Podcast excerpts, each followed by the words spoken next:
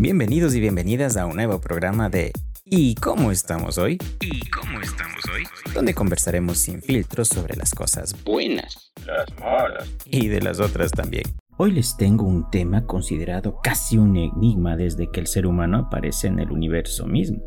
Y no, no es sobre cómo pagar la deuda externa. Hoy nos pondremos filósofos porque hablaremos sobre la existencia. ¿Alguna vez habías escuchado la siguiente premisa? El hombre es lo que hace con lo que hicieron de él. O tal vez esta otra. El hombre está en constante construcción. O quién sabe, también escuchaste esta. El hombre es un ser inacabado. Pues te cuento que estas premisas pertenecen a la filosofía existencialista.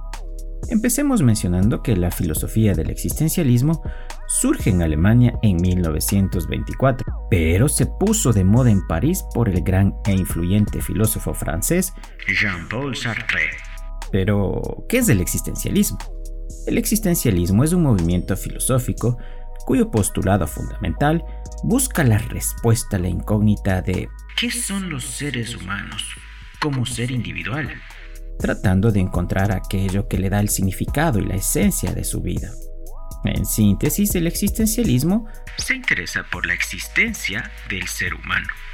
Ahora bien, si el existencialismo se interesa por la existencia del ser humano, entonces el hombre ante todo existe, se encuentra a sí mismo, se mueve en el mundo y se define después.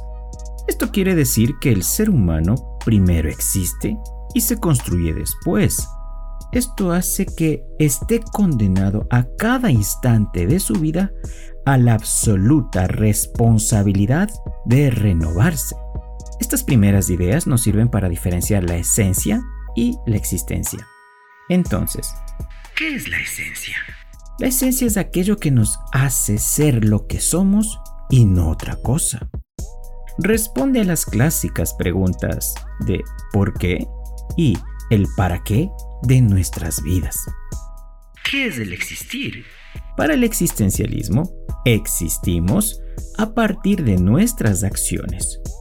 Por lo tanto, esto confirma lo anteriormente dicho, que la existencia precede a la esencia. Es entonces que se entiende que la existencia es la llegada del ser, es decir, de tu ser, al plano de la vida. Y tu esencia la construyes permanentemente y en libertad con cada una de las acciones que pongas en práctica en el plano de la vida.